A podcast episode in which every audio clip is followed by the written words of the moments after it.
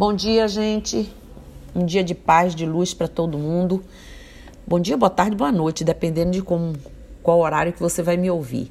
Então, hoje nós vamos falar um pouco da força. Eu acho que eu vou reviver um pouco desse momento de falar da força social da Umbanda, né?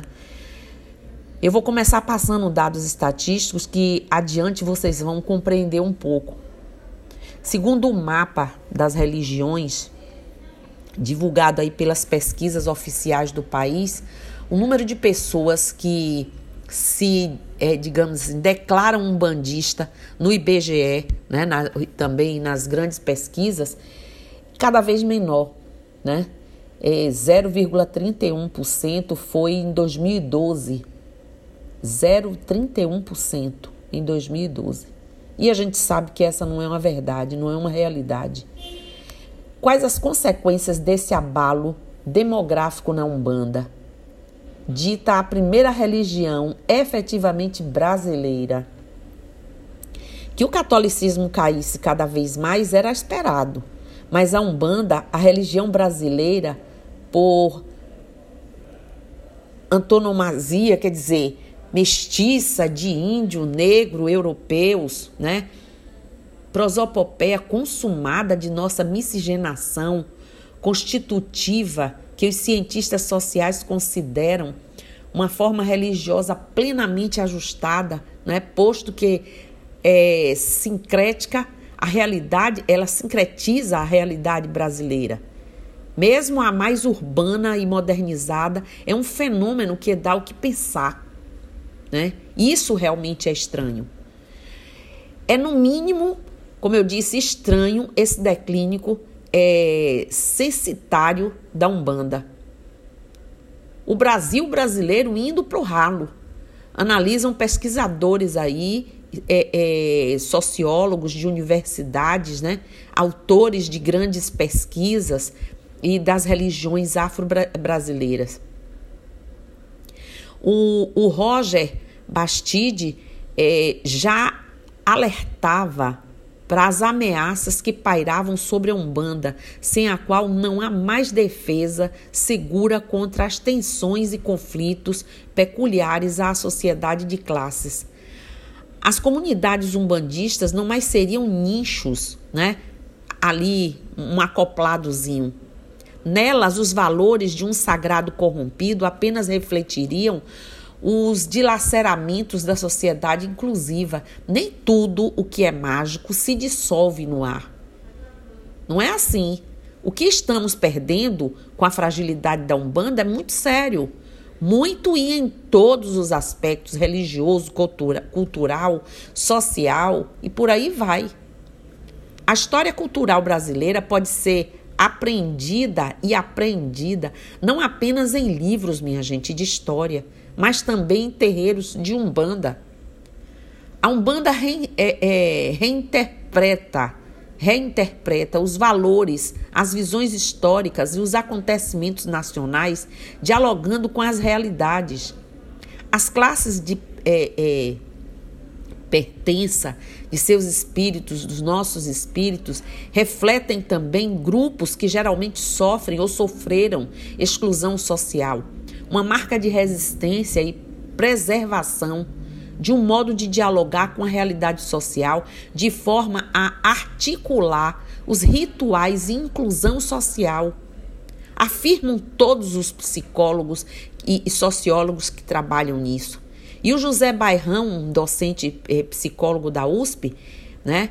É, já falei inclusive dele aí muito no podcast ele estuda os fenômenos ligado a ligados à Umbanda como um transe umbandista, ato enunciativo em que se é, condensam reminiscências pessoais e sociais, portadoras de vozes ancestrais, né, inconscientes. Essas memórias, uma vez resgatadas, podem distribuir benefícios psíquicos e simbólicos aos seus herdeiros, ou seja, toda um, essa coletividade brasileira, né?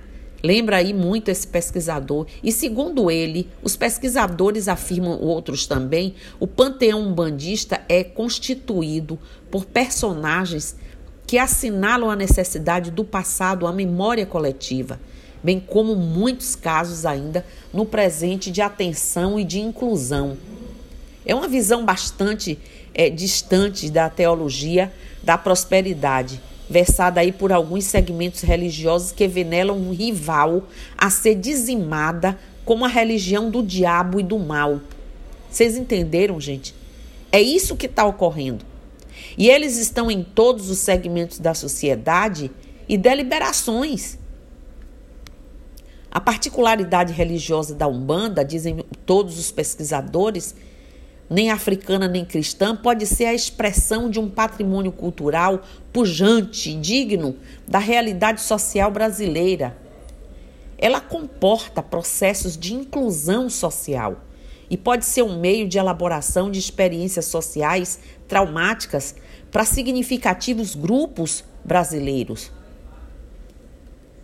Para Bairrão, principalmente, né, é, é, esse pesquisador da USP, o estudo do imaginário popular religioso da Umbanda, além de permitir a obtenção de subsídios para conhecimento da realidade social e psíquica brasileira, do povo brasileiro, pode ajudar o desenvolvimento de estratégias éticas para o trabalho com comunidades e a consolidação de um método né, empírico de estudo da, da alteridade. Como analisa em pesquisas enormes que são feitas. Para os pesquisadores, a Umbanda é ainda uma oportunidade, eu repito, excelente para refletirmos formas sociais e alternativas de resistência étnica e cultural. Ela oferece, ela oferta uma é, ocasião ímpar para aprender com os setores populares a real, é, relativizar o psicológico, o individualismo, consagra o humano, não é isso? Pondo o seu panteão e a, totalidade de suas sutilezas, agradáveis ou não, um testemunho de uma ética singular, de vocação universal que propõe um sentido de inclusão psicológica e social politicamente indócil, a tentativa histórica e teóricas de manipulação. Por todas, gente, essas características, a Umbanda é um lugar de excelência para abrigar as minorias despossuídas, em especial negros que ainda como observam esse, essas pesquisas afirmativamente afro e marcantemente popular, ela não se fecha etnicamente em sua negritude, mas se oferecia brasileiramente a todos os brasileiros, independente de cor, de raça, de escolhas, de tudo. Os números provam o oposto. Os negros convertidos ao pentecostalismo, né, se mostram em proporção muito maior dizem que 14,2% do que os que se dizem aptos às religiões é, dos orixás, 3%. Já o censo aí de 2000 revelava que havia no Brasil cerca de 2 milhões de pessoas de cor evangélicos diante de menos de 100 mil negros declarando-se adeptos aos cultos afro-brasileiros. É estudar Umbanda, é, estudar Umbanda e entender esses mecanismos torna-se então uma necessidade. O crescimento aparentemente irrefreável das conversões às igrejas pentecostais e neopentecostais de raiz protestante está aí para mostrar que hoje o Brasil vivencia uma religião é, é, que implica romper com o próprio passado religioso. Nessas rupturas, como um dos religiosos que antes pareciam bastar, mas de repente não mais, né? O adeus, os adeuses são muitos. Entre eles, o adeus ao sincretismo umbandista que se supunha aderido com é, perfeição à identidade cultural brasileira. Essa demonização dos orixás funciona, gente, porque as pessoas têm medo. Com pastores sistematicamente na televisão, no rádio, em todas as grandes redes de comunicação, dizendo que aquilo é o demônio, realmente as pessoas começam a achar que existem religiões demoníacas no Brasil e eles detêm um império em todos os veículos de comunicação, afirmando isso, fazendo uma verdadeira lavagem cerebral. Então é verdade que nós precisamos precisamos não brigar, discutir, mas nós precisamos entender um pouco da nossa religião e nos entendermos religiosos. Nós sabemos que não existe demonização alguma. Então por que não mostrar isso? Porque nós próprios, muitos de nós, não assumem isso. Verdade é que do apogeu à queda passaram-se poucos anos para a Umbanda. Para os seguidores da religião, a anunciação histórica a que submeteu-se lá porque razão foi considerada na Umbanda, sem vínculos com o kardecismo ou com o candomblé, né? Ocorreu lá em São Gonçalo em 1908, né? Nesse dia, lá na tenda de Nossa Senhora da Piedade, o médium Zélio de Moraes e com o caboclo das sete encruzilhadas. Por que esse dia, né? Estava anunciada historicamente a religião e o, prime e o primeiro é, terreiro de Umbanda. Oficialmente, dali em diante. Mas nós sabemos que o Brasil inteiro tinha sido é, tido as anunciações. Né? Mas, em verdade, o que é, os kardecistas de classe média, atraídos pelos espíritos de caboclos e pretos velhos que incorporavam nos terreiros carioca, assumiram a liderança. E imediatamente, em 1920 por aí, expandiu-se os cultos e ritualísticas mais, é, é, digamos assim, capazes de mexer né, com, com as classes médias, moralizando as guias, educando no princípio. E aí eles começaram a querer converter essas entidades ao kardecismo. Relacionaram as crenças e organizaram as primeiras federações que associaram terreiros até então fragmentados. Já lá pela década de 1930, 40 mais ou menos, começavam a se disseminar pelo, pelo é, é, perímetro urbano mais moderno do país, o das cidades grandes, das regiões mais desenvolvidas do Sudeste. A perspectiva da construção de uma identidade nacional esteve sempre à mão entre os intelectuais, pelo menos desde a República, o que desde logo favoreceu toda uma boa vontade com a Umbanda. Em 1941, chegaram a realizar o primeiro Congresso Nacional Umbandista para afastar de vez o estigma da macumba, da porcaria, de coisas ruins, né? E nos anos de 60, os esforços foram recompensados e a religião foi reconhecida oficialmente no centro, censo nacional. Festivais de Umbanda começaram a ser incluídos nos calendários oficiais e nos anos de 70 era a fé de maior crescimento, com uma é, população estimada em 20 milhões de fiéis. O refluxo iniciou-se foi na década de 80 e não parou mais, em sintonia com o crescimento das seitas pentecostais.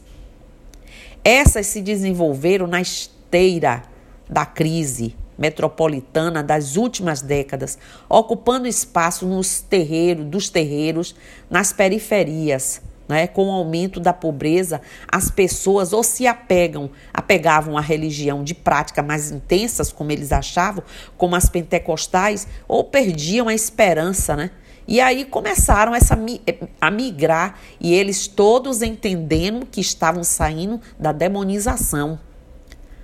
A teologia da prosperidade da Igreja Universal fez do pobre uma, um ator né, econômico e o tornou responsável por sua salvação. A Umbanda, por sua vez, trabalha em registros mais engajados socialmente. A justiça vista pela ótica dos é, subalternos, né, dos despossuídos e por aí vai. É, é, gente, essas citações não, não são para que busquem é, é, esses autores, são para que vocês busquem esses autores aí que eu falei e as obras e vocês vão compreender melhor. Esse é um assunto que realmente precisa ser ouvido por nós umbandistas. Porque esses pesquisadores, né, é, eles querem trazer a moralidade particular que legitima a punição dos maus né, por suas vítimas. Antes, uma moral baseada em sentimentos de justiça é o que eles consideram. Então, assim, tudo que a Umbanda pregou, tudo que a Umbanda trouxe em detrimento de esforço pessoal, rendimento pessoal, conscientização da sua própria tarefa, enquanto se vendia aí terrenos, enquanto se vendia aí uma série de possibilidades. Os Exus e Pombagiras, por sua vez, foram compreendidos como os verdadeiros dizimadores, né? Os demônios. E as pessoas até hoje, até às vezes entram na Umbanda, mas é um trabalho enorme para compreender que não existe isso. Disse um pesquisador de nome Prandi que a Umbanda não é só religião, ela é um palco do Brasil. Conforme as vicissitudes históricas do país e os dramas sociais enfrentados pelas classes populares, surgem aí novas e é, é, é, ou se redefinem antigas linhas do panteão.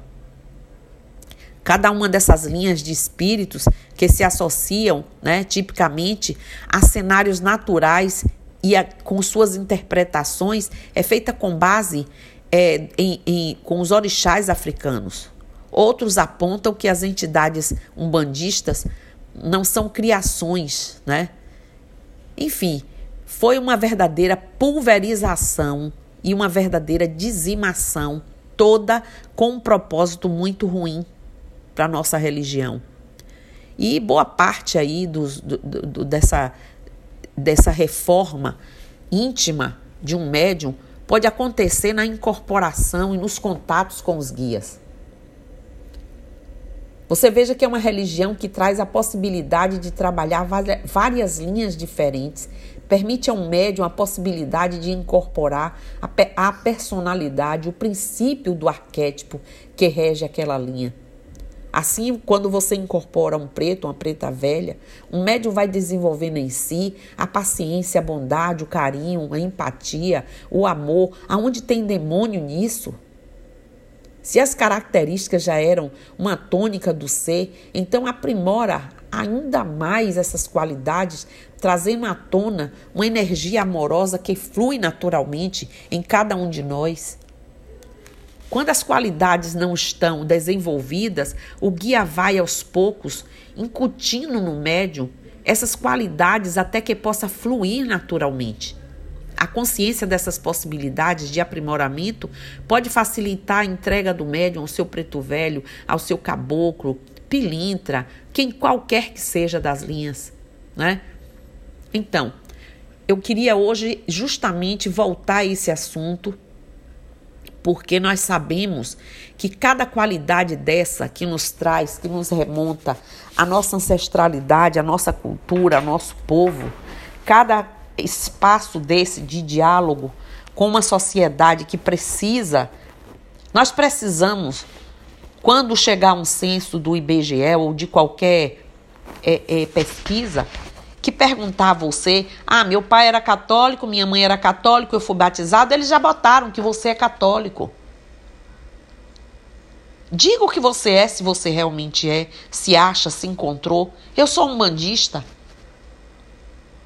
Não faça rodeios, porque, como eu disse, eles estão em todos os ambientes. E há uma preposição, há, há um, um propósito, perdão, há um propósito né? Porque não, não, não, não acredito quando você imagina hoje a quantidade de terreiros espalhados só na Bahia, fora nos outros estados, em outros países. Quando a gente faz atendimento de 800, 900 pessoas numa noite, isso não isso implica de uma forma ou de outra. Existem pessoas sim que são voláteis, né? Vão lá no catolicismo, vêm aqui na Umbanda, vão no Candomblé, vão na cartomante também existe isso. Também se transformou uma característica de nosso povo. Mas na hora que pergunta qual é a sua religião, eu sou católico.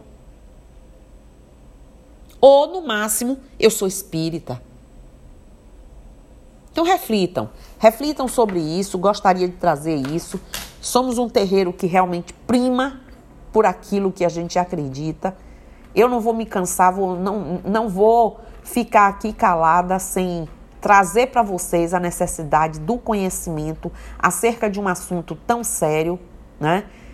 E que nós podemos sim dar contribuição a uma religião que a nós, religiosos umbandistas, tem sido tão gratificante tão doadora e prestativa com as nossas questões. Então, bom dia. Um bom dia de sexta-feira para todo mundo.